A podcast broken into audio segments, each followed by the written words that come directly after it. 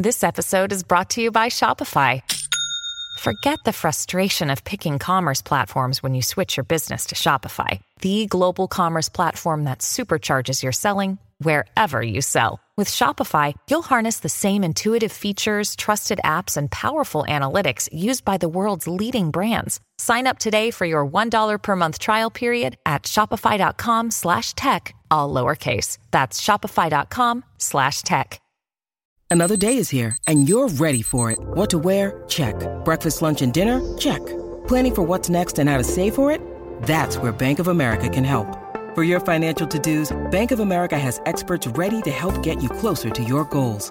Get started at one of our local financial centers or 24-7 in our mobile banking app. Find a location near you at bankofamerica.com slash talk to us. What would you like the power to do? Mobile banking requires downloading the app and is only available for select devices. Message and data rates may apply. Bank of America and a member FDIC. Bienvenidos a una cosa más, el programa de Apple eh, y de Pokémon, ¿no, Pedro? Porque al final, Claro. eh, ¿para qué vamos a hacer otra cosa? Esto es un Pokémon más. teniendo- Sí, sí, sí, sí, está claro. Yo ya te lo he dicho, es decir, mm, eh, Pokemonsfera.com está libre. Eh, podemos verlo primero con un Pokemonsfera.wordpress.com o una cosa en, en Tumblr, vemos a ver qué reacciona de la gente, animamos después, pero yo creo, yo creo que hay una oportunidad de negocio clarísima ahí, Pedro. Yo, yo lo, lo que te he dicho cuando me lo has preguntado por el canal de por, por Telegram, o sea, casi prefiero perder dinero y ganar vida porque yo no podía meterme en más Pero cosas. si ya está, si ya estás cazando los Pokémon de todas formas, Ya, o sea, eso pero, ya lo está haciendo. pero cuando se me retrasa un vuelo o cuando voy a dejar el coche en el parking, cosas así, no, no puedo. Pokemonsfera, No tengo más tiempo. diario de un cazador de Pokémon por Pedro Aznar. Ya lo que me faltaba. ¿Quién me lo va a decir a mis 40 años por Pedro Aznar? Pero Algo además así, que yo, que yo nunca había jugado a Pokémon y no sabía ni lo que era. Pero bueno, el concepto y la idea del juego me parece muy interesante y, y todo el desarrollo de negocio que tienen pensado detrás está muy... Es, es bastante chulo. Yo ah, luego hablamos de él más tranquilamente. Hablamos del tema de la semana. Yo tenía que cabrear un poquito con Apple, pero como el cabreo ya lo tengo encima, pues ya la semana que viene eh, lo podemos. Dejo el mío y dedicamos esta semana, el tema de la semana, a hablar de Pokémon Go y todo lo que tiene alrededor. Empezamos por las noticias. Eh, la primera es, bueno, pues de estas noticias no noticias. Y es que mañana 26 estamos grabando esto, como todo, como siempre, los lunes eh, de- por la noche, a las 11 de la noche. Apple mañana eh, día 26 dará los resultados eh, económicos en el que, bueno, pues aparte de las cifras que todo el mundo se mareará y con lo que ocurre con la acción, si hay una cosa interesante, aparte de lo que pueda contar después Tim Cook en la, en la conferencia con los analistas, que es, se espera que en esta conferencia Apple anuncie oficialmente que ha vendido mil millones de iPhones. Sí, la, la cifra mágica, ¿no? Que al final es algo como... Es un hito importante dentro de la venta de un dispositivo porque jamás de los jamases se iban a imaginar en 2007 cuando lanzaron el iPhone que se podría llegar a estas cifras. De hecho, es algo que ha cambiado la industria y, yo creo que es un hito importante. Igual lo celebran, bueno, no creo que lo celebren de muchas formas, pero seguro que, le dan la importancia que se merece o hacen algún tipo de página web especial o algo así. Yo creo que la mejor forma de celebrarlo sería lanzar un buen nuevo iPhone en septiembre.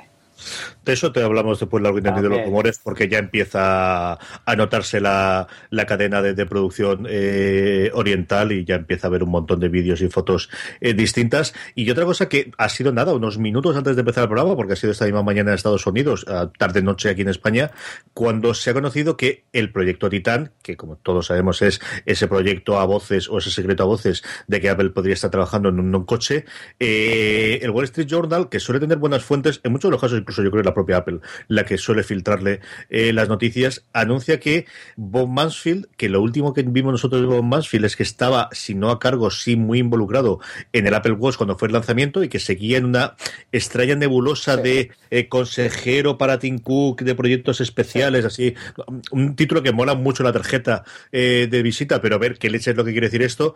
El Wall Street Journal dice que es el encargado del proyecto Titan, lo cual nuevamente le da peso e envergadura a esto es una cosa que va en serio. Yo, yo creo que Mansfield, Ma- Mansfield es una persona muy importante en Apple. Eh, volvió a Apple en una época en la que, bueno, Steve Jobs eh, prácticamente acababa de regresar a, la compañía, el iMac estaba cogiendo mucha fuerza, se empezó a pensar un nuevo tipo de dispositivo, un nuevo M3 portátil, que luego dio el, original iPod.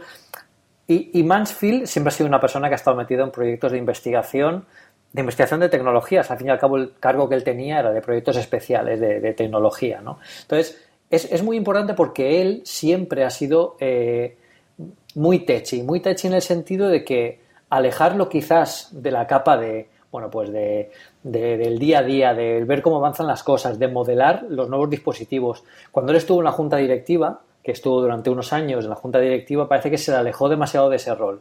Entonces, yo creo que él tampoco estaba cómodo, de esto no hay nada oficial, ¿eh? es por lo, que lo, porque, por lo que lo conocemos y por los hechos que estamos viendo en, en la historia de Apple. Yo creo que quizá él no estaba muy cómodo, tan alejado del desarrollo de producto en sí, más que nada lo que hacía a lo mejor era, dirigir guías de desarrollo, pero no dirigir y moldear el producto en sí.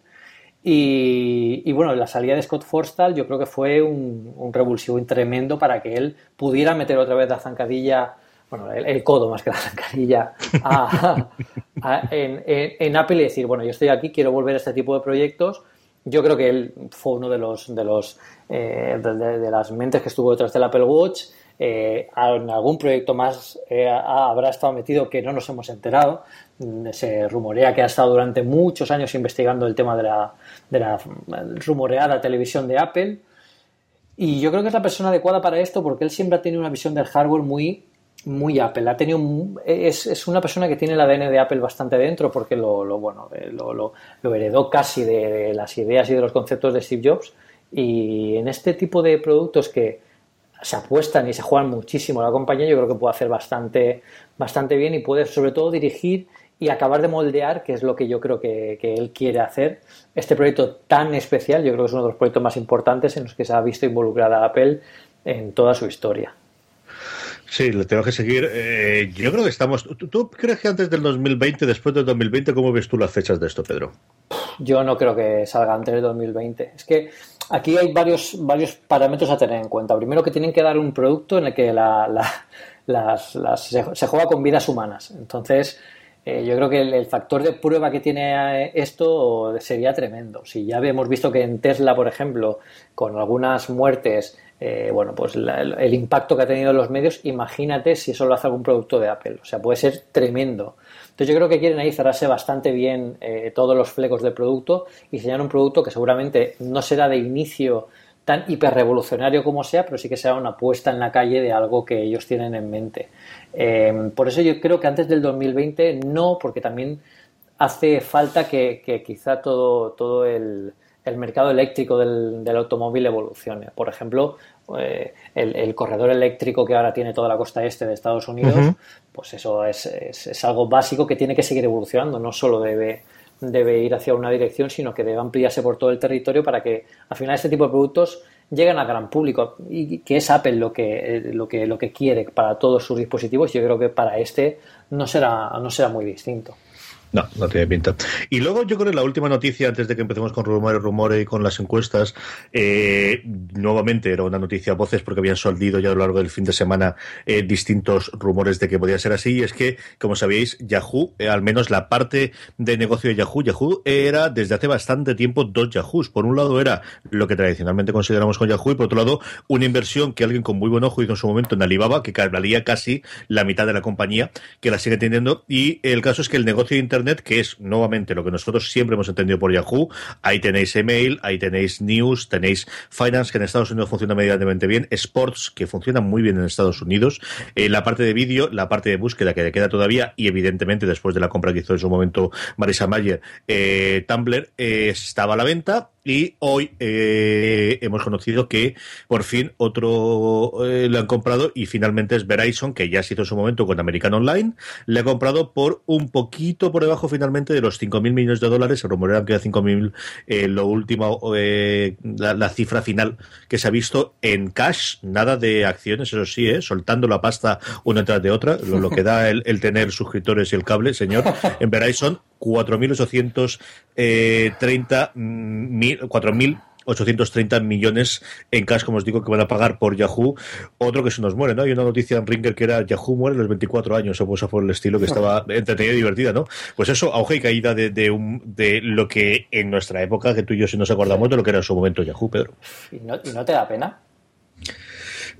Yo se me pasó la pena, yo creo que con Terra. Yo creo que fue un momento en el que todos estos altavistas y terras y, todas esas cosas, ya no te digo más modernas que haya podido hacer, sino las de los eh, eh, pioneros e iniciales, hace mucho tiempo se me pasó la pena.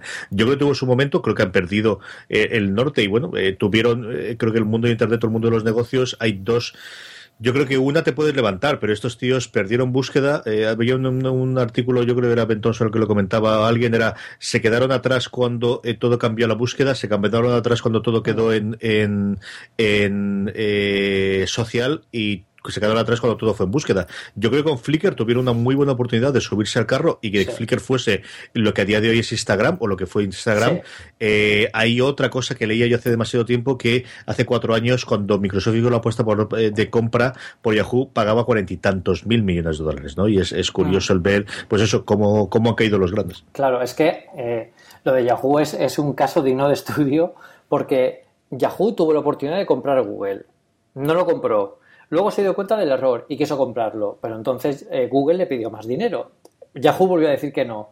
Y ahora, cuando eh, ellos podían haberse vendido por un montón más de pasta, como dices tú, ahora se han vendido por muchísimo menos. O sea, yo creo que Yahoo eh, es el clásico ejemplo de, de, un servicio que ha llegado demasiado pronto al mundo de la tecnología y no ha sabido orientarse.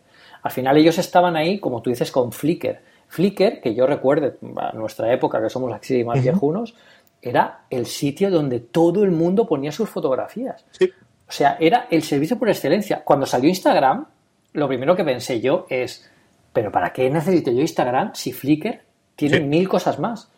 ¿Cuál fue la dirección que tomó Marisa Meyer? Ella cogió y desarrolló, cambió la aplicación de Yahoo eh, en móvil y la orientó más hacia eh, el servicio que ofrecía Flickr, que era muy buena idea, pero tenía que haberlo hecho mucho antes. Es que no lo vieron ni, no lo vieron ni venir y lo tenían todo para, para ello, porque Flickr sigue siendo un servicio fantástico. En fin, que el negocio del buscador igual, eh, no evolucionaron, no supieron ver a la competencia. De hecho, muchos de, las, de, muchos de los problemas de las grandes empresas tecnológicas es que subestiman demasiado la competencia. Y, es, un error que a veces Apple también tiene. Y, luego le toca dar marcha atrás porque le toca poner eh, características que tiene la competencia o se dan cuenta de que cosas que ha hecho la competencia pues le ha hecho bien y al final eh, bueno, pues toca cargar con ello, como fue el vídeo en el iPod, etcétera, etcétera. Entonces, eh, en el caso de Yahoo, Yahoo fue tremendamente, subestimó a todo el mundo, porque ellos estaban los primeros. Llegó Internet y casi llegó de la mano con ellos. Pero es que aquí no es quien llega el primero, sino el que aguanta todos los descubrimientos, porque cuando llegaron ellos a Internet, prácticamente Internet era un, mundo desconocido y estaba todo por hacer. Que ellos ya se vieran tan en la cumbre, pues es, es un poco complicado.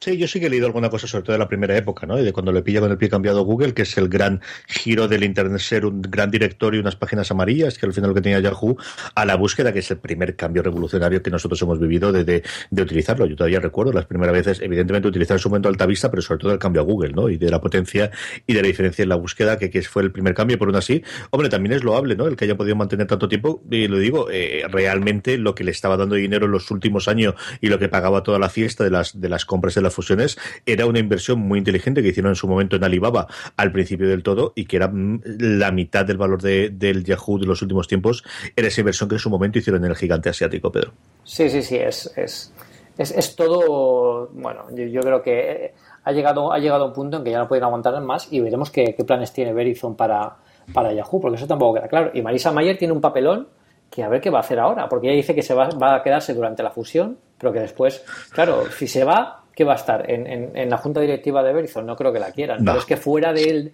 de, de, Yahoo, ¿quién la va a contratar? Habiendo tenido Yahoo en sus manos y, bueno, haber conseguido lo que ha conseguido. No sé, puede hacer una cosa como Carly Fiorina y presentarse a la presidencia en cuatro años, es una opción. Eh, la otra, yo creo que Verizon lo que va a hacer es lo mismo con American Online, que es exprimir, eh, es decir, todavía tiene que haber eh, clientes que sean rentables y yo creo que Verizon una cosa que sabe hacer muy bien, igual que yo creo que todas las compañías telefónicas, es arrancar hasta el último centavo de los clientes que son rentables. Entonces, yo creo que ese tipo de gente que utiliza todavía Yahoo Mail o que acude a las noticias o las finanzas, y de verdad, la parte de deporte no la tienen mal, yo sé que lo, sabes que, me gusta el béisbol sobre todo y algún deporte más americano y esa parte no la tienen mal, yo creo que van a hacer una limpieza absoluta. A mí mi gran duda es que van a hacer con Tumblr. No tengo ni la más remota idea de qué va a hacer esta gente con Tumblr, si venderla, cerrarla mañana, hmm. eh, revendérsela otra vez al fundador, no tengo ni idea. Pero, Tumblr, Tumblr funciona bien. Yo creo que Tumblr al final no perdió tanto el norte como, como otros de los servidores de Yahoo, porque al final es, la que más se ha mantenido con el espíritu original. Y, yo creo que aquí, pues, no sé, yo veo que todos estos servicios, al final, como tú dices, por ejemplo, el servicio de deporte funciona muy bien, pues quizás Verizon lo aproveche por algún canal de distribución que tenga para poner toda esa información. Eh, Tumblr, bueno, pues quizá lo pongan de alguna forma para, como servicio dentro de, de Verizon o que un Tumblr, un Tumblr Premium o algo así, no sé. Pero yo creo que al final eh, a todos nos da cierta pena, pero también eh, bueno, pensamos, pues es que no, no podíais estar, seguir así. A mí, me, viene a la cabeza, yo, y quizás es manía personal, ¿eh? pero es que me, asocio tanto al Yahoo de hoy en día con BlackBerry, no, no os lo podéis ni imaginar, y de verdad lo pienso mucho. O sea, veo, mm, veo Yahoo, veo lo que era y veo lo que es, y, y, lo asocio mucho a BlackBerry. el, nadie puede hacerlo mejor que nosotros cuando ves que alguien lo hace mejor, lo ignoras y además lo desprecias y luego, pues, eh, todas estas cosas. Que al final es un poco distinto a lo que le pasó a Nokia, por ejemplo, porque ellos al final tenían su propio mercado, tenían sus guías de negocio, no acertaron, pero bueno, sabían que, se fueron incluso ajustando un poco a la salida del resto de teléfonos. Entonces es complicado. Sí, yo creo que lo que te digo, venderlo por piezas, mantener las que sean rentables en Verizon y para el tipo de cliente que ellos tienen eh, en Estados Unidos y que bueno, pues en las costas, pero también la, la, América rural, que al final, pues es que son muchos millones de personitas y, pues eso, eh, céntimo a céntimo, pues son muchos millones de céntimos que al final pues suma mucha pasta, y esto es, es relativamente sencilla. Eh, esto cuando noticias, en la encuesta del grupo hemos preguntado sobre Pokémon Go, así que la dejamos después cuando hablemos del tema de la semana, pero sí que, como os decía, eh, verano es el mes de los rumores para antonomasia de Apple, desde que tenemos el iPhone, la presentación del iPhone en septiembre, y empieza ya a filtrarse eh, posibilidades, tipos de teléfonos y lo último, último que contabais también de Apple Esfera esta semana es la posibilidad de la fecha, ¿no? De cuándo puede ah. ser esa keynote y se baraja la semana del 12 de septiembre, ¿verdad, Pedro? Yo apostaría casi al 90% que va a ser el 12 o el 13. Hmm. Sí, es una buena semana es la, semana típica. La semana típica en realidad hubiera sido el 5 o el 6.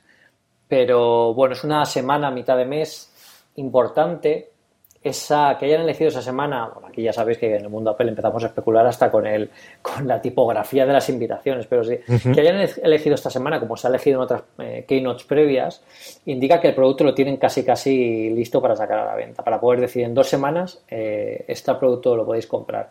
Y justamente a las dos semanas de esa semana de su supuesta presentación es el fin del mes. Entonces, pues la verdad es que tiene, tiene muy buena pinta, pero bueno, aquí tampoco se han devanado mucho los sesos, porque o era o esa o era la de antes. Sí.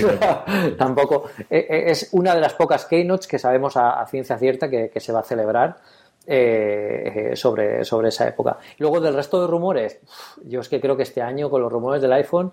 Eh, yo estoy seguro que hay alguien de Apple lanzando rumores en todas direcciones. Porque es imposible, ya falta que salga el iPhone holográfico, que, que, que no sé, no, no, no, quedan nada más por salir. O sea, tenemos el iPhone 7 Plus, el iPhone 7 Pro, eh, eh, el iPhone 6 SE, el iPhone 6 SE Plus, el iPhone 6 SE Plus Pro. O sea, ya, ya no pueden existir más. Esto es como, como no sé, como, como eh, un crucigrama de, de nombres y de modelos que, aquí al final yo lo comentaba en, la reflexión un poco del Banley 3 de este domingo, que qué queremos para un teléfono del futuro y qué queremos para un teléfono actual. Si queremos un teléfono del futuro tenemos que olvidarnos de, de, lo que tenemos ahora, porque al final una evolución significa eso, significa cambiar algo importante que es la característica clave de un producto que tenemos ahora. Y esa característica clave en un, en un iPhone es el botón el botón Home sobre todo y el resto de botones posiblemente. También lo comentaba en el artículo, Steve Jobs no quería ningún solo botón en su iPhone. Y yo os digo que Apple está trabajando para eliminar todos los botones del iPhone, por, por al lado, por arriba y por detrás, todo va fuera. Al final quedará, pues, el, hace unos años había alguna broma con eso, que un rectángulo que será una pantalla. Pero 3D Touch va mucho en ese sentido, para poder desbloquear el teléfono. Cuando consigan meter un sensor de huellas digital detrás de la pantalla, ya lo tenemos. Porque ahí ya se acabó el botón, el botón Home, que es para el uso que se, que se le daba. Ahora, si os dais cuenta, con iOS 10 ni siquiera hace falta apretar el botón, esto es súper interesante, para poder desbloquear el teléfono. O sea, están empezando ya a acostumbrar a la gente a que no pulse el botón. ¿Y qué paso previo habría que dar? Yo creo que un cambio tan importante como esa tecnología eh, quizás tengan que revisarlo un poco más o quizás vaya de la mano de un nuevo sistema operativo que, bueno, pues que al final eh, acompañe más a este nuevo hardware. Ahora, con, con iOS 10 y el próximo teléfono que salgan, bueno, pues quizás veremos mm, más capacidad, más potencia, más de todo, quizás una nueva pantalla con más resolución, que no lo dudo. Yo creo que tienen que tener características muy atractivas internamente a nivel de hardware si se mantiene el, la estética que hemos visto en, los rumores exteriores. Pero también recordad que contamos con los auriculares Bluetooth, que podemos ver, habían rumores que, que, contaba con cuatro altavoces como el iPad Pro, que eso sería un grandísimo cambio para los que vemos las series por ahí. Eh, yo creo que, bueno, eh, es interesante ver qué movimiento hace Apple en, septiembre, porque de lo que haga Apple en septiembre seguirá hacia el año que viene un, gran cambio generacional dentro del, dentro del iPhone, que va mucho más allá de poner una pantallita curvada como hace Samsung, porque al, final el gran problema de todo esto no es que Apple no quiera o no pueda poner una pantallita curvada como la, del Galaxy S6, que mucha, muchísima gente me lo dice. ¿Por qué no hacen algo así?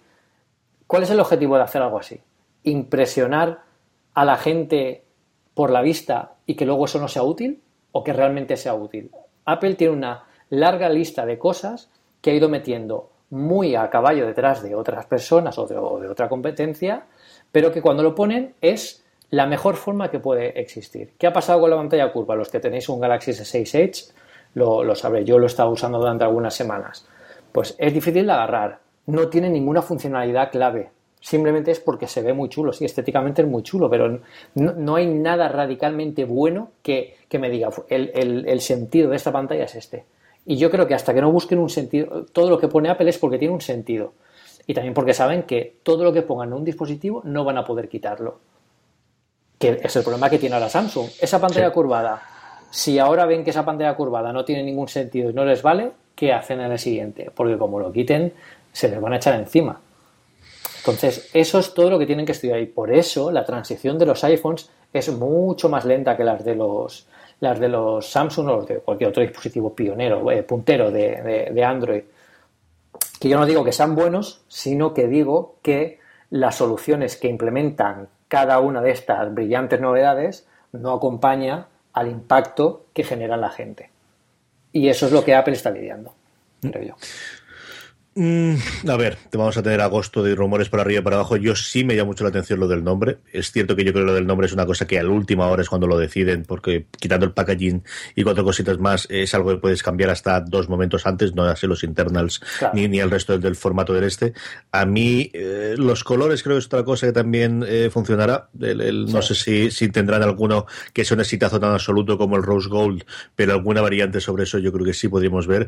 Y luego, pues eso, a ver si realmente se, se confirma el que vayamos a ir a, tantos tamaños y tantas posibilidades y el iPhone Pro y todo demás, pero como digo, yo creo que a lo largo de agosto, conforme nos acerquemos más a la que no tendremos más confirmaciones con fotos y con vídeos que se filtrarán segurísimo de, la cadena asiática, Pedro. Claro. Mira, aquí por ejemplo, Nacho en el canal de, en el canal de Telegram Nacho es un apuntador fantástico del canal de Telegram porque siempre está ahí el tío apuntillando. Nacho, te guardo lo de Spotify y Apple Music, que no creas que, me olvido de eso, ya lo retomaremos algún día. Eh, lo que comenta Nacho es que precisamente en iOS 9 no había que apretar el botón. Claro, pero eso no hay que apretarlo porque tienes puesto el Touch ID. Entonces, eso es a lo que quieren acostumbrar a la gente. En, iOS 10 sí que hay que apretarlo, a no ser que lo desactives, evidentemente. Pero al final, la tendencia que yo creo que va a tener eh, Apple es que eh, nos empecemos a olvidar de los botones silenciosamente ya han quitado algunos, como el botón de, silencio, yo creo que lo quitarán también en este. ¿Tú crees que se lo cargas definitivamente? Sí, sí, sí, sí, porque se lo han cargado en el, en el iPad Pro y el experimento ha funcionado bien porque no ha habido ninguna masa de usuarios enfurecidos en las puertas de, Cupertino, o sea que yo, yo creo que van así, van quitando cosas cuando alguien, vale, aquí no, no nos prenden fuego, siguiente, siguiente dispositivo. Y, y los botones se me hacen muy complicados. Yo creo que incluso aprovecharán los auriculares inalámbricos para trasladar alguno de los botones por comodidad a los propios auriculares, por ejemplo, del volumen. ¿Por qué tiene que estar el volumen? Bueno, porque tiene sentido que esté... Estoy pensando en voz alta. Esto es como un brainstorming de esto, una sesión. No, si estuviese implementando en software, eh, a mí lo que me tira para atrás, eh, vamos a ver, si yo cada vez que levanto para arriba, ahora por ejemplo es más complicado porque tengo que levantar y mover hacia la derecha para llegar al volumen. Eh, que no es directamente desde el principio, o sea, que lo baje y lo deja ahí en medio y entonces ahora ya sí que lo tengo. La movida que tiene esto es, en determinados casos, determinados programas de audio y de vídeo, eh, cuando hago eso se interrumpen y no está bien implementado en el propio programa. Por ejemplo, yo creo recordar que YouTube, si yo no estoy equivocado, no puedes tocar el, audio directamente desde ahí, sino que te toca hacer la llamada. Yo creo que si estuviese implementado en software, echarías menos de, eh, en falta el que no tuviese el volumen. Quizás no tanto en el iPhone por el tema del volumen de las llamadas, que quizás ya estás acostumbrado o, tenerlo, pero en el iPad posiblemente lo llamarían menos de tipo si estuviese muy implementado en software, que yo creo que le falta. Que sí, sí, sí, aquí incluso que no te, bueno, que no te extrañe que en próximos sistemas operativos ya empiezan a decir, a ver, botones, este es el comportamiento correcto que tenéis que implementar en los botones de volumen. Y que digan, ¡pum! Así lo tenéis que hacer, para que todas estas cosas al final se, se vayan acostumbrando. Pero está claro que la única, es que la única forma de, de, cambiar el diseño del iPhone es quitar, quitar eso. Hay... Yo hay cosas en vídeo que alucino. me tardo un montón y posiblemente la que más me gusta es la de HBO, porque te permite cuatro o cinco cosas muy básicas, para mí al menos, que es el volumen, tenerlo controlado arriba eh, a la derecha en un sitio que no molesta y que puedes utilizar sin problemas, y luego el tener dos botoncitos para adelante y para atrás, que te permite retroceder 10 segundos, que es algo que por ejemplo Netflix te permite, pero que también te permite avanzar 10 segundos, que es algo que eh, no es que lo utilice tantas, tantas veces como el retroceso, el, avanzar, pero sí que lo he hecho en falta. Eh, YouTube, por ejemplo, no tiene ninguna de las dos, y es algo que a mí me, me, me, me fastidia, porque no te digo todos los días, pero si cada dos o tres días quiero pasar hacia adelante o, volver atrás una cosa que se me ha saltado y me toca hacerlo con el, con el scrap del dedo, que evidentemente jamás encuentras el eso, entre que se pierde de nuevo la señal, tiene que volver, a veces vale, la pena eh, dejarlo pasar y no hacerlo que, que, funcionar. Eh, y yo creo de verdad, el mejor que funciona, que ahora a finales de año la veremos eh, en España, si todos los rumores apuntan a que llega HBO, posiblemente la que más me gusta de todas las Yankees, que mira que tengo Hulu y tengo Netflix y tengo Amazon vídeo Amazon no está mal tampoco. Pero posiblemente la que me gusta de todas es HBO. Eh, pero tú los tienes todos. Sí, sí, los americanos todos. Hijo mío, eh, al final cuando hace un podcast de, series tendrá que ver estas cosas. Tiene que ver Bueno, también, también tienes un podcast de Apple y no tienes el iPad Pro.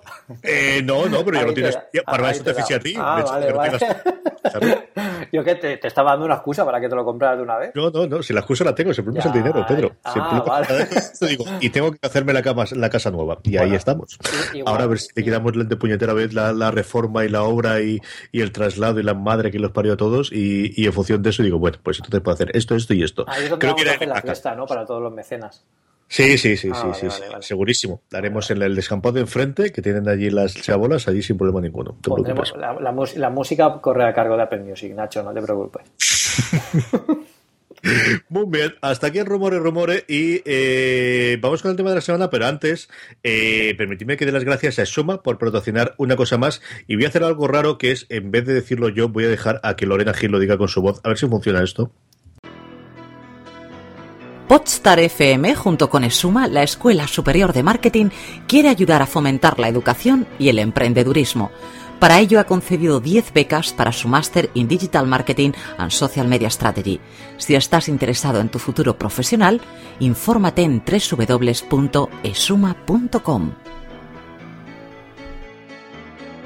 Eh, vamos con el tema de la semana. Como os decía, yo tengo que hablar un poquito de cómo fue mi vida durante los cinco días que Apple decidió eh, bloquearme el Apple ID y estar peleándome con él. Pero eh, Pedro ha dicho que sí o sí tenemos que hablar hoy de Pikachu y sus amigos. ¿Cómo ha sido tu vida? Perdón. Sigue, sigue. No, no, no, fíjate tú, tú que es el que sabe de esto, porque hemos hecho una encuesta, hemos hecho una encuesta en el grupo de Telegram, que sabéis que está en telegram.me barra eh, una cosa más, y eh, tengo los resultados aquí. Estás jugando a Pokémon Go, eh, hemos tenido 49 personas que hayan votado antes de que hayamos cerrado para el programa el este, y teníamos 14, sí todos los días, ahí está don Pedro Aznar. Ahí estoy. El siguiente, ni de coña, 13. Como veis, eso es una cosa divisiva claramente. 11, cuando me acuerdo, Así que, bueno, gente que son regulares, pero cuando se acuerdan pueden hacerlo. Se ve que tienen las notificaciones activadas, como sea. Y 11, en el cual estoy yo, que es lo instalé, lo probé y lo desinstalé. es, es, eh, es, curioso. Bueno, vamos ganando los que hemos jugado, ¿no? Si no sí, sí. 14, 14, 14, 13, 11, 11. La cosa es muy, muy igualada, ¿eh? O sea, no hay una cosa, eh, siendo cuatro respuestas, que lo habitual es que una se destaque o alguna quede muy rezagada, uno de los dos casos. En este caso, el mínimo ha sido un 22% en el, como os decía, en el cuando me acuerdo y lo instalé, lo probé y lo desinstalé.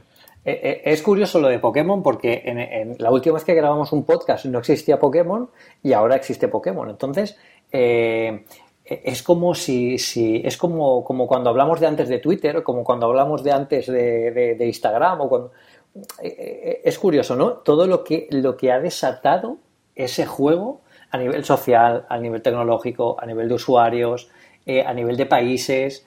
hay un tío que se ha recorrido 250 kilómetros en, en cuatro días para conseguir todos los Pokémon de Nueva York. O sea, es tremendamente brutal el éxito de Pokémon Go y más allá de que guste o de que no guste, eh, eh, es, brutal y yo creo que es digno de estudio que, que, algo así hayan podido sacarlo en este momento, pero yo creo que no es casualidad.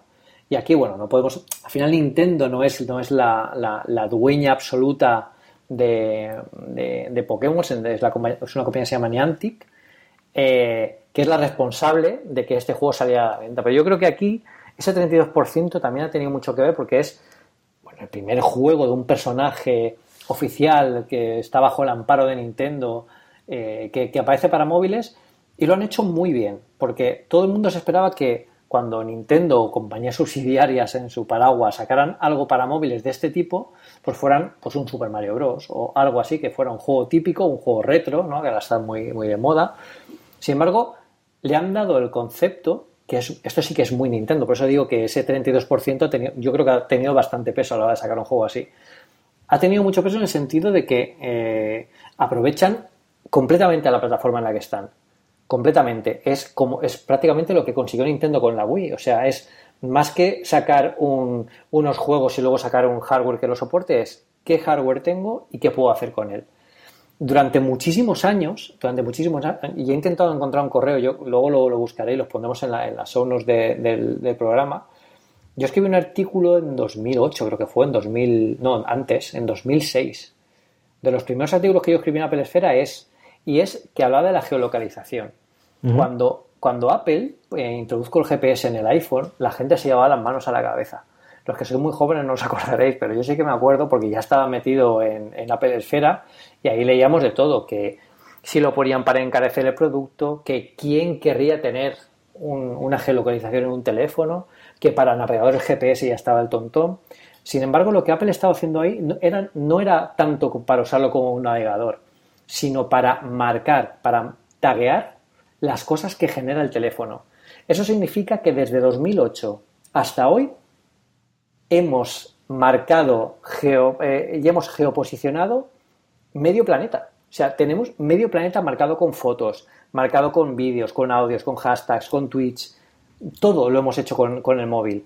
Y esto es cosa de, era cosa de tiempo que alguien comenzara a explotarlo. ¿Qué ha hecho Niantic? Pues aprovecharse de la experiencia de prueba con Ingress, que era otro juego también de, que, se, que se jugaba con realidad aumentada, así un poco entre comillas, porque era más, era un diseño más vectorial eh, en el que tú tenías que caminar por el mundo real para encontrar pues, puertas, portales, eh, combatir con, otros equipos. Pues Niantic ha aprovechado la introducción de datos, no toda, pero mucha, muchas de ellos, de, de Ingress, para luego sacar en Pokémon Go las Poképaradas, los gimnasios donde puedes combatir.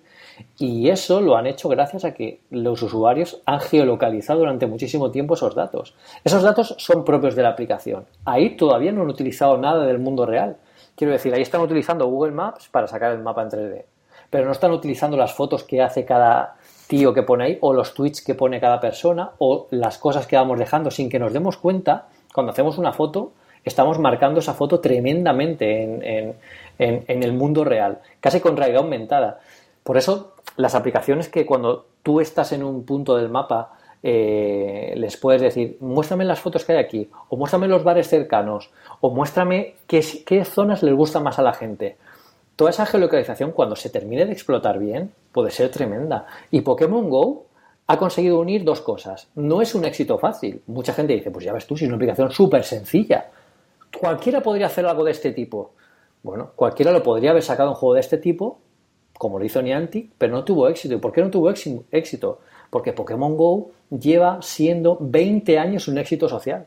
Entonces, han combinado una novedad, entre comillas, que es un juego en el mundo real con realidad ampliada, con un éxito social eh, y casi un icono cultural como es Pokémon. Entonces, ¿qué consiguen? Pues aunar a la gente que nos gusta la tecnología, pero que quizá no conocemos a Pokémon. Si ya conoces a Pokémon y te gusta la tecnología, está claro que te va a fascinar el juego. Pero a mí, por ejemplo, yo no conocía nada de Pokémon. O sea, no sabía ni que pensaba que era, pues no sé, no sé, los típicos eh, animes japoneses, pero nunca había visto nada. A mí el juego sí que me gusta porque, porque no sé, que, te anime a hacer algo, interactuar con el mundo real, siempre es algo que me ha gustado de los dispositivos. Al final, los juegos estáticos en los que tú puedes jugar del salón de tu casa, acabas dejándolos un poco de lado, no sé, que te, que te llamen mucho. Pero un juego con el que puedes interactuar, moverte, que cause algo más que los juegos. Eh, leía en Twitter el otro día que hace unos años, cuando salió World of Warcraft, a la gente le decían, pero todo el día encerrado en tu casa jugando con el ordenador, ¿es que no tienes vida? Y ahora les dicen lo contrario. Todo el día fuera de tu casa jugando, ¿es que no tienes vida? O sea, eh, el éxito está claro que, es tremendo. Y durante mucho tiempo eh, este tipo de cosas se ha ignorado. Yo creo que todavía no se le ha sacado, porque ni Antic en la nota de prensa de hoy yo creo que hasta lo, reconocía, no hay ni un 10% de lo que quieren hacer con el juego.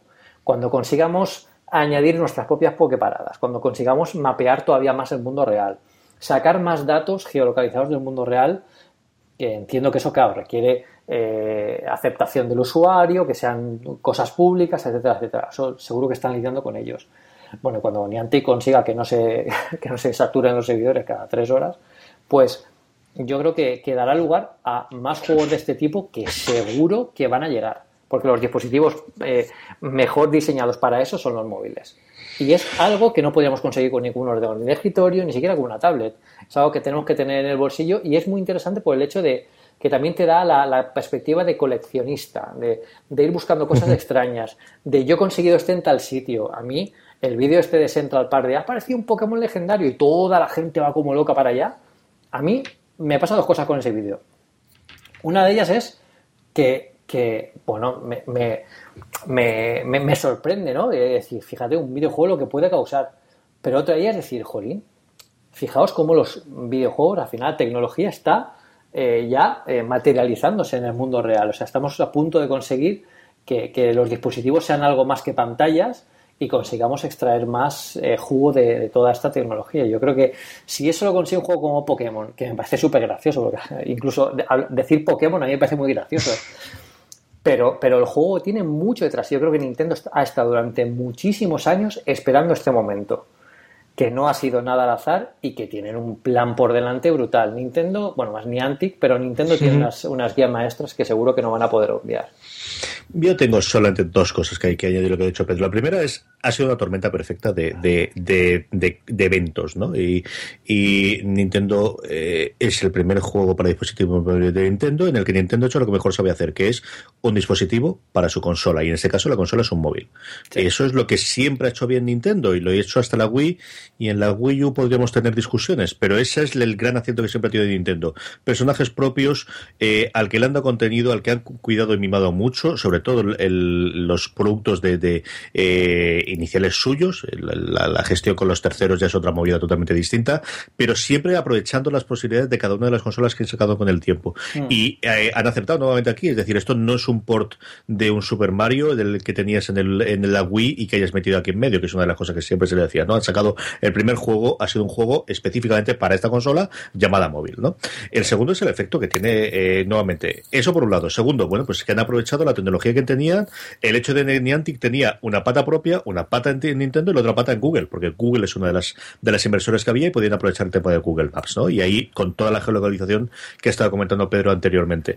Eh, el utilizar una licencia, una IP, como dicen los americanos, una parte social que es brutal, ¿no? Y, Pokémon era una cosa muy conocida, no es la única, Mario también lo es, o tiene otras, pero eh, nuevamente el, ejemplo de que con Ingress no mm, eh, fue una locura y con eso se ha sido, pues en parte yo creo que sí que lo tiene el hecho de que son los Pokémon y el hecho de que es la pelotita y que lo lanzas. Luego el juego es un juego eh, lo suficientemente sencillo y simple para que juegue a jugar todo el mundo. Eso es eh, y desde críos de una cierta edad hasta abuelos, ¿no? Y esa es otra parte que yo creo que también te facilita, que no necesitas una consola última generación, no necesitas un ordenador muy potente, necesitas el móvil que ya tienes en el bolsillo. Si es un crío de 12 años al que le han comprado sus padres el primer móvil, o sea, es una eh, persona mayor o un abuelo con sesenta y tantos años o setenta, llevas su móvil eh, Android o llevas tu iPhone y puedes jugar al mismo, Pedro. Sí, yo, creo que aquí hay un componente muy importante. Nacho lo acaba de comentar ahora en el, en el canal de, Telegram, y es que eh, dice que él, por ejemplo, ha visto a su padre cazando Pokémon con sus nietos en el parque, todos sonriéndose, sonriendo y pasándoselo genial.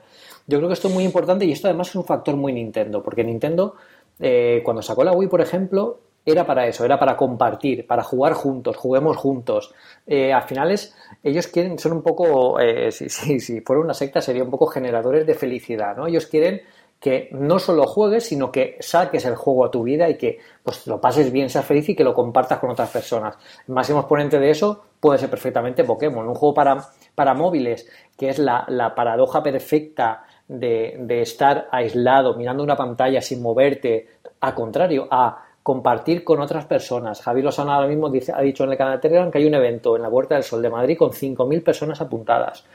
Eh, yo mismo he visto por mi barrio, donde había un gimnasio, un grupillo de chavales, en ese momento estaban presentando, mira, pues yo también estoy jugando, pues mira, ¿de qué equipo eres tal? O sea, a mí todo eso me, gusta y, y, me da igual que haya sido Pokémon, que haya sido cualquier otra marca, me, da exactamente igual. Yo creo que lo han hecho muy bien. Eh, a nivel de tecnología, están un poco verdes. Eh, sí que es cierto, el juego se cuelga mucho, tiene muchos fallos, eh, se te cuelga, eh, los servidores van fatal, pero yo creo que ha sido un buen momento lanzarlo justo en las puertas del verano, un poquito más entrado del verano, porque la gente tiene mucho tiempo libre y, el público es, bueno, está preparadísimo para, para jugar algo así. Y yo creo que para compartir con niños, con mayores, incluso para demostrar a los mayores lo, que es capaz de hacer una tecnología. O sea, hay mucha gente, a nosotros nos puede parecer muy, muy normal, pero yo he enseñado eh, Pokémon Go a personas mayores y han visto la, eh, el Pokémon en realidad ampliada que estaba en, el, en, su casa moviéndose dentro de la pantalla y se han quedado alucinados. Entonces, eso quizás con otro juego más complejo pues ni lo abren, pero este, bueno, pues como tú dices, aprendes a jugar en, en dos minutos. Otra cosa es que aprendas a dominarlo, pero, pero a jugar Sí, yo creo que es lo que comentabas tú, yo y decía yo, ¿no? Una tormenta perfecta, lo del verano yo creo que también afecta, es decir, hay un, todo un cúmulo de situaciones que hace que haya eh, pues creado esa locura inicial y que luego se ha retroalimentado. Yo creo que al final pues tienes el efecto Facebook, el efecto bola de nieve o el efecto que en su momento eh, Malcolm Gladwell hablaba en inglés que se llama The Tipping Point, que en español es muy curioso porque se traduce, el libro se tradujo como fuera de serie, ¿no? Entonces siempre me ha mucho la atención.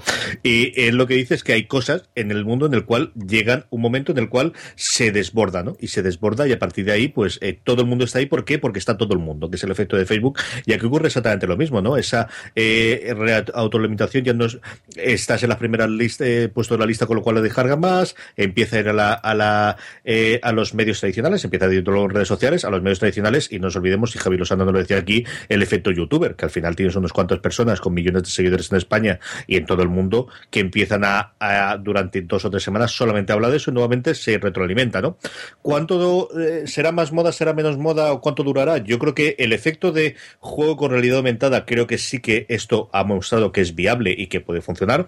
Creo que vamos a tener de aquí a Navidades unos cuantos textos. Otra cosa muy interesante, y la otra cosa que yo quería recordar esto, y tú lo has comentado también, es el tema de colgándose constantemente los servidores. Es decir, esto de que todo tiene que funcionar a la perfección, no, no es verdad. Es decir, cuando tienes esa demanda, aún eh, aceptas que esto a veces no funcione, que se caigan los servidores, que tenga problemas. ¿Por qué? Nuevamente, pues porque has repasado, hay algo eh, que puedes intentar analizarlo, pero al final es, es, mayor que la suma de todas las partes que estás analizando, que en este caso ha sido, y que aceptas incluso el que no se puede jugar el juego, pero sigas teniéndolo. Y yo, pues, sencillamente alucinado. Y, y sobre todo, pues, nuevamente, el, el que vamos a tener de aquí a las Navidades. Yo creo que todo el mundo está como loco eh, haciendo cosas con realidad eh, virtual, todo el mundo que tenga una pequeña IP, es decir, empieza por Marvel, sigue por eh, DC, acaba por el que quieras, cualquiera que tenga Disney, ni te cuento, con todos los personajes. yo creo que esto vamos a tener unas cuantas de aquí a Navidad, Pedro. Sí, sí, sí. Y, va a ser tremendo. Yo creo que también es un paso que la tecnología tiene que dar para, para, para, para avanzar y para, y para dar una idea de, la capacidad que tienen los dispositivos, que al final no son juegos tan simples o no tienen por qué ser juegos tan simples cuando, cuando se, puede, se puede dar dar algo así. Yo creo que ha sido, vamos, eh, sin duda va a ser el juego del verano. Y hay una cosa muy curiosa. Fijaos que no ha salido eh, publicitado en la App Store. Mm. No ha salido. no le ha dado tiempo. No. Eh, yo creo que ahí están esperando una segunda actualización. Sí. Sí, Cuando saquen una segunda actualización potente, que puedas intercambiar, intercambiar Pokémon, que tengas más características, va a salir un pedazo de banner que va a volver a, revitalizar, si, si, es que se ha, menguado en, alguna, en algún momento eh, el fenómeno, a, sacarlo. Pero a mí me, ha, parecido súper curioso. Un juego como Pokémon Go eh, no, no haya estado en la, en la App Store, quizá porque saben perfectamente que, no les hace ninguna falta y que cuando realmente van a, sacarle provechos en una segunda generación potente del juego, que puedan publicitarlo como decir, mira, el juego que cambió muchas cosas para los móviles, ahora hay una nueva versión y te sale bien en grande y, tal, porque al final esto lo, hacen ellos en, poco, ¿eh? no, es que no, no, les dé tiempo, porque eso lo, cambian, pero vamos, a la velocidad de la luz, si hace falta.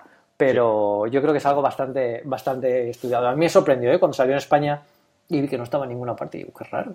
Pero luego pensándolo, tiene todo el sentido. Sí, eh, le seguiremos la pista, como os digo, tanto por un lado cómo iba evolucionando Pokémon Go, que al final todos los bandazos son brutales, eh, como eh, qué cosas a partir de aquí intentan aprovechar pues este nuevo tipo de juegos, ¿no? Yo creo que sí que podemos hablar de aquí de, una eh, nueva forma de jugar con el móvil y nativa del móvil y, propia, igual que en su momento fueron, pues yo qué sé, los, los, Tower Defense, que sí es cierto que venían de los juegos de Flash, pero yo creo que fueron algo distinto, pero este yo creo que sí es la primera nativa, ¿no? Podemos discutir alguna de estas, pero este sí, que es indudablemente. Eh, vamos cerrando el programa con las recomendaciones, pero antes permitidme que dé las gracias una semana más a todos los mecenas de una cosa más, incluido varios que están ahora mismo en el canal de Telegram, eh, en el grupo de Telegram hablando con nosotros. Sabéis que os podéis convertir en mecenas de una cosa más desde un euro al mes entrando en postal.fm barra mecenas.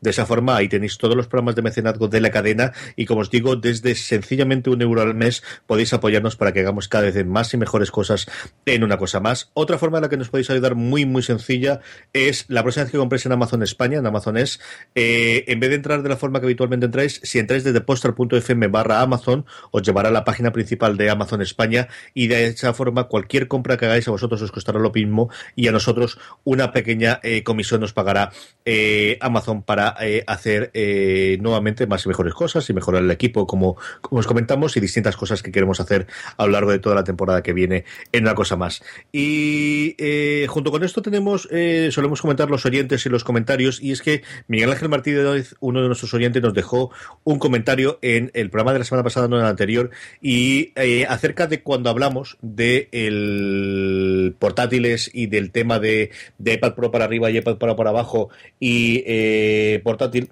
él nos dice eh, la posibilidad de que se haga un portátil con el sistema de iPad Pro, que él es arquitecto y aficionado al dibujo, por lo que le parece que el iPad Pro es para él, que si no lo ha comprado antes, aparte de motivos personales, es por el uso que le que si fuese un portátil, que a pesar de que fuese más caro, sí que despejaría cualquier reticencia. Y nos comentaba al final, me gustaría que en un próximo programa pudieras hablar de esa posibilidad y de las ventajas del iPad Pro en comparación con el iPad no Pro, que tiene un iPad de segunda generación, no una cosa, sino bastante antiguillo. A ver si se anima en caso de que el portátil Pro no sea, sea nada más que un rumón. Pedro, tú que tienes todos en casa, comparado con la segunda generación, es otro mundo totalmente distinto. eso para empezar. Es, hasta otro producto, ¿eh? no tiene nada que ver. Yo creo que el iPad Pro sí que se le puede perder el miedo a, utilizarlo como ordenador principal. Ahí dependemos mucho de las aplicaciones, pero yo creo que como arquitecto tienes muy buenas opciones para poder utilizarlo sin ningún problema. Yo creo que además el iPad Pro para tu profesión, eh, posiblemente si te llega a convencer, hará que nunca más vuelvas a utilizar un portátil fuera de casa o o si lo quieres como, como tu equipo eh, personal, porque es inmensamente cómodo. Además, el uso del pencil te va a ayudar muchísimo a la hora de definir detalles de los, de los planos. Y, bueno, es que ya te digo, comparado con el iPad de segunda generación no tiene nada que ver. La pantalla, la velocidad, la, capacidad, eh, em, la, la, la, calidad tremenda de la pantalla, aunque sea repetir pantalla, pero pero eh, este más aparte luego los accesorios que tiene que por ejemplo el Apple Keyboard es yo creo que es uno de los de las compras esenciales del iPad Pro sí que es tener algo portátil y, convertirlo en un semi semi portátil. Al final aquí la idea es tú que para qué usas el ordenador porque posiblemente tú estés utilizando el ordenador en programas que no tengan eh, una versión para iPad pero más que pensar en programas, tienes que pensar en servicios. O sea, ¿yo para qué lo uso? Lo utilizo, yo es que utilizo el Outlook en el programa de correo electrónico. Bueno, sí que está para iPad, pero imaginemos que no estuviera. Bueno, pues tú busca un sustituto de, correo electrónico interesante en, el iPad. Eh, un programa de, gráficos 3D. Bueno, pues ¿cuál usas tú? Y de esas, eh, ¿para qué características lo usas? Y ver si hay algo en el mercado que te lo pueda ofrecer.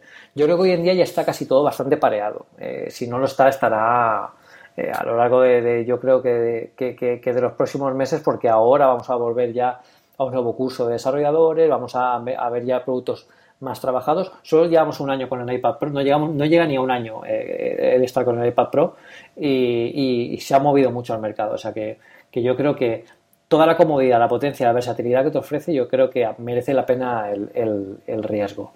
Y si, te, y si tienes miedo, siempre puedes decir, en, si lo compras en una Apple Store oficial, puedes decir, oye, si no me convence en una semana, te lo puedo devolver y me llevo un Mac Pro, MacBook Pro, pues igual no tienes tampoco ningún problema en, que, en hacer eso. Yo eh, no puedo hablar con el, el, eh, el iPad Pro cuando me lo dejó Pedro y algún amigo más que lo tiene, pero desde luego comparar el iPad, yo es que utilizo muchísimo el, iPad. Y yo tengo un iPad 2 en casa, que es uno de las crías, las crías tienen un 1 y un 2, y comparado con el Air 2, que es el mío, que no es el iPad Pro, es otro mundo totalmente distinto. O sea, no tienen nada, absolutamente nada que ver, y yo trabajar, trabajo lo justito. Eh, empieza a haber cada vez más teclados, y la parte del teclado mecánico es una parte que yo he visto bastante review en páginas americanas en los últimos eh, semanas de, teclado, aparte del propio teclado que tiene el, el, iPad, bueno, la funda de, Apple, ¿no? Otra movida es si por fin sale algún teclado. El Logitech sí que lo tenía en español, ¿no, Pedro? Sí, sí, sí, ese está en español. A ver cuántos teclados salen en español, así puede ser, pero desde luego yo sí que te, creo, que, creo, creo que están todos menos el de Apple. Los demás sí que están todos, ¿no? Sí, sí, sí. Yo, Miguel Ángel, sí que, vamos, me acercaría, lo cogería, eh, entérate de, la, yo creo que son 30 días o 20 días o 15 días, no me acuerdo exactamente la política que tiene, pero la americana yo juraría que son 25 y aquí tiene que estar por el estilo de, cambios o de devoluciones Apple, pero yo sí que lo probaría, sin duda, y más aún en, ahora en verano y con el Pencil y, a probar a ver si puede ser una herramienta que, te sirva para el trabajo y para el uso personal fuera del trabajo, porque a mí sí que me parece una cosa interesante y más aún cuando nos cuentas el tema de la arquitectura. Sí. Desde luego yo creo que va a ser muy útil para, la profesión que tiene, además es uno de los usos clave. Así que eh, vamos con las recomendaciones, pero antes eh, permitidme que dé las gracias a nuestro segundo patrocinador, que empezará en serio la semana que viene, pero no quería pasar la oportunidad eh, esta última semana de anunciarlo, que es VGC, es Video Game Comic, que se celebra este 1 y 2 de octubre en Alicante. Veniros para eh, ver eh, todo, todo, todo acerca del mundo del videojuego, el mundo de los eh, cómics, el mundo de la televisión y del cine. Se da una cita, como os digo, el fin de semana 1 y 2 de octubre en Alicante. Las entradas ya están a la venta, por eso quería eh, decirlo esta semana ya. Eh, las entradas están tiradas, o sea, yo ya se lo dije a Bravo, que es el que organiza todo el sábado este, de, me parece insultante que lo pongáis tan baratas con la cantidad de cosas que yo sé que todavía no os puedo contar que vienen aquí. Un día 6 euros, dos días 8 euros. Eh, os pondré el enlace de VG Comic para que podáis hacer. iremos contando durante agosto y septiembre todas las novedades de todas las presencias de artistas invitados en las distintas ramas. vgcomic.com, ahí podéis comprar las entradas desde ya. Y ahora sí, Pedro, recomendación de la semana. Pues mi recomendación de la semana es que ahora que tenemos más tiempo en verano para recordar otros, otras épocas, nostalgia, ahora que Nintendo ha sacado su NES, ahora que Sega está volviendo a sacar su Mega Drive, que por cierto están, hay muy, packs muy interesantes, eh, os voy a comentar algo que encontré otro día que me encantó y es un emulador de Spectrum con juegos incluidos. Es totalmente legal, se llama eh, Speculator. Eh, es una aplicación que bueno, que está realizada por una de las antiguas compañías de software de juegos para 8 bits que se llama Firebird y bueno, tiene un emulador incorporado y algún paquete de juegos básico que luego puedes adquirir más, además están bastante baratos los, paquetes de juegos y, tiene, bueno, tiene clasicazos impresionantes para poder revivir de vez en cuando las aventuras que todos hemos vivido de pequeño. Está en, la aplicación base está Terraforce, está Willow, está Elite, Exodus, Hardball y luego hay un montón más de, de, juegos que puedes eh, comprar directamente desde la aplicación. O sea que yo creo que, está bastante bien. Yo me la bajé esta porque uno de mis juegos favoritos de toda la historia de los videojuegos es uno de 8 bits que se llama Sentinel, que es un videojuego de, estrategia en la que tenías que absorber la energía de, elementos del, juego para poder es eh, situarte más alto que una especie de vigilante que hay en el mapa, un mapa tridimensional, y absorber la energía del vigilante para poder pasar a otro mundo superior. O sea, es un juego que a mí me ha tenido tardes y tardes enganchado y de hecho publiqué en, Apple Sphere un artículo sobre estos son los clones del Sentinel que podéis encontrar en, para iOS, que había hay dos o tres clones, pero este es el Spectrum, que es el, clásico. Así que, que, bueno, si os, os tuvisteis uno por la época, aunque yo era más de Amstrad, lo tengo que reconocer. Yo soy más de la, de la, pues eh, este os, va a gustar mucho, os va a gustar mucho, porque tiene, está bastante, bastante bien hecho y además es a partir del iPhone 5, o sea que va perfecto.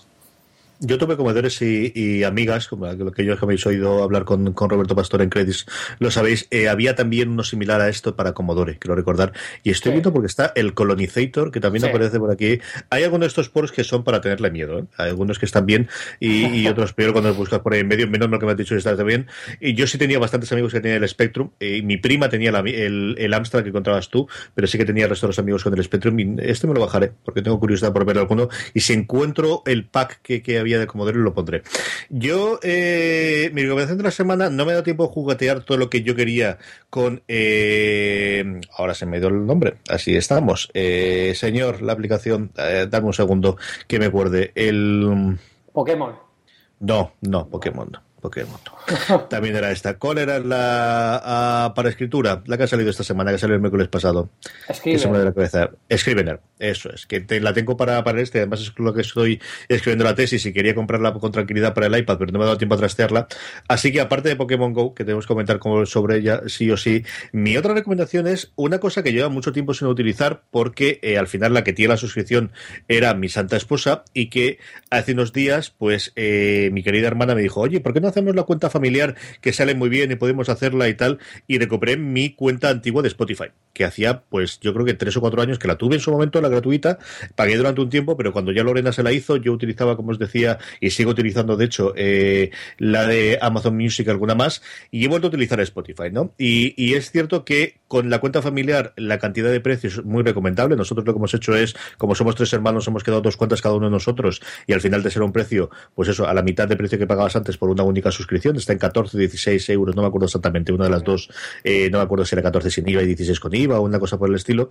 Y luego lo que sí que yo había oído hablar muy bien de ella, pero hasta que no lo ves la primera vez, eh, no te das cuenta de, lo bien que, funciona, eh, pues al final eso es el número de usuarios y la cantidad de, y el algoritmo y cómo lo, le das cuentas, es el descubrimiento semanal, ¿no? La lista que te crea específica para ti de función de lo que has oído y función de lo que me has dicho que te gusta, música que de ninguna otra forma había descubierto y yo he descubierto un montón de, de, grupos nuevos que suenan similares a grupos que me han gustado que de otra forma no había descubierto. Yo creo que es el futuro, a se va a meter más eh, y va a estar, tiene un buen, eh, tiene todo el tema de integración, pues, Pedro siempre lo comenta para CarPlay, pero desde luego si tenéis, pues ya os digo, tres, cuatro, cinco, seis personas en la familia que pueda funcionar, mirad lo de la cuenta familiar de Spotify que la verdad es que sale muy bien de precio, Pedro. Sí, sí, sí, no, a ese precio la verdad es que estaba, el servicio está bastante bien, aunque yo prefiero Apple Music. y con esto eh, eh, vamos a pasar despediendo. Pedro, la semana que viene más y mejor tendremos ya los resultados de eh, económicos de Apple y cuánto ha caído la acción, porque ya sabes que siempre tiene que caer el día siguiente y qué ha ocurrido con estas cosas. El fin del mundo llegará porque Apple va, va, a caer, ya está en recesión, seguramente, seguro oiremos esto. Y a ver si el Tito Team dice alguna cosa interesante posteriormente, que siempre lo suele hacer alguna cosa que se le sale en, la, en las preguntas y respuestas con los analistas, que suele ser la parte más interesante más allá de los, de los números, que nuevamente, pues si, te dedicas a esto, tira que va, si no, pues a mí me interesa cada día más eh, lo mínimo, pero sigue las preguntas y respuestas, creo que suelen ser interesantes para ver por dónde van los tiros. Eh, hablaremos de más rumores que sin ningún género de dudas habrá en el en, en torno al iPhone. La semana que viene, como os digo, más y mejor. Hasta la semana que viene, Pedro. Hasta la semana que viene. A todos, muchas gracias por oírnos. Gracias a todos los que nos habéis oído en directo eh, desde eh, Spreaker. Sabéis que todos los lunes a las 11 de la noche emitimos. La forma más sencilla de estar al tanto cuando empezamos a emitir es que os, unáis a nuestro grupo de Telegram, telegram.me barra una cosa más. Todos los enlaces a todas las redes sociales y lo demás, como siempre, la tenéis en las show notes, que está lo normal en vuestro, eh, en vuestro reproductor de confianza en el que esté reproduciendo este programa, o si no, siempre, siempre, siempre en posta.fm barra una cosa más, guion 25 en este caso. Eh, querida familia, eh, buenas noches a todos los que nos estáis oyendo en directo. A las, voy a decirlo, Pedro, que no lo tengo aquí en medio, a, a Mark de, y a José Luis Díaz que nos han comentado aquí en medio, Nacho y Javi que han estado comentando con nosotros en el Telegram, y a las eh, ta, ta, ta, 61 personas que nos han estado oyendo en directo a lo largo de, del programa de la emisión eh, por Spreaker. Como os digo, no me rollo más, que si no me voy a tener aquí la. Vamos a, no vamos a acabar esta mañana. Hasta la semana que viene en una cosa más. But there is one more thing. And we've managed to keep it secret. Mucho mejor así, como va a decir. Dime que no. Pues yo no he oído nada, ¿eh? No he oído nada. Bueno, al menos yo creo que sí que ha salido la. Ya sé por qué no he oído nada. Tenía que habértelo puesto por el, por el otro lado. Ah. Está trasteando con el Speaker Studio, pero vamos, sí que, sí que sé que ha salido al menos. Ah, vale, vale, vale. vale.